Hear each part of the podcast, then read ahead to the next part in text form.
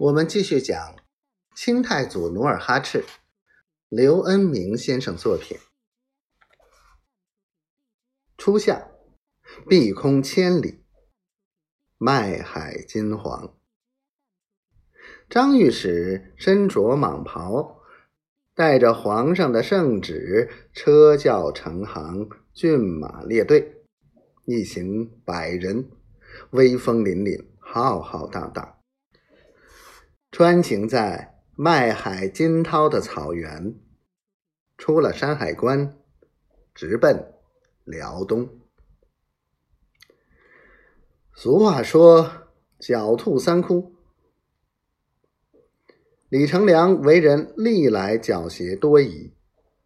多年来，他身为总兵，镇守辽东，平日生怕身居边陲，难晓朝中动静。早就在京城安下耳目。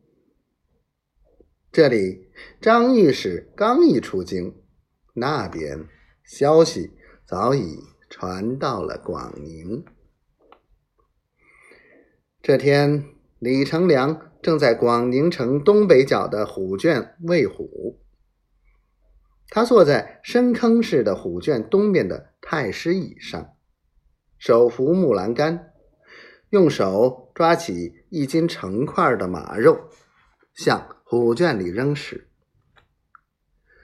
那花斑东北虎见肉块从天而降，就撒着欢儿大吼一声，竖起后腿，直起身子去叼美味。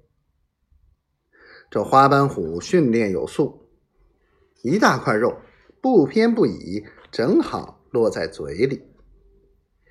李成梁每当睁大眼睛看见虎雕时的雄姿，都禁不住用左手抿着胡须，哈哈大笑，怡然自得的敲起木栏杆，哼起塞外小曲。可是，在他兴致正浓，又一次伸出右手到肉盆里抓肉时，突然，府内总管送来一封京城传来的密信。他手抓肉块，示意总管把信打开。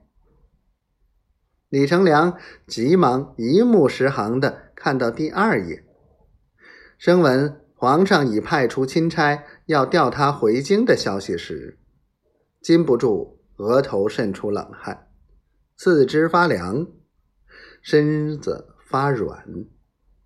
昏昏然，脑袋下垂，身子前倾。若不是总管手疾眼快的扶他一把，非摔到虎圈里不可。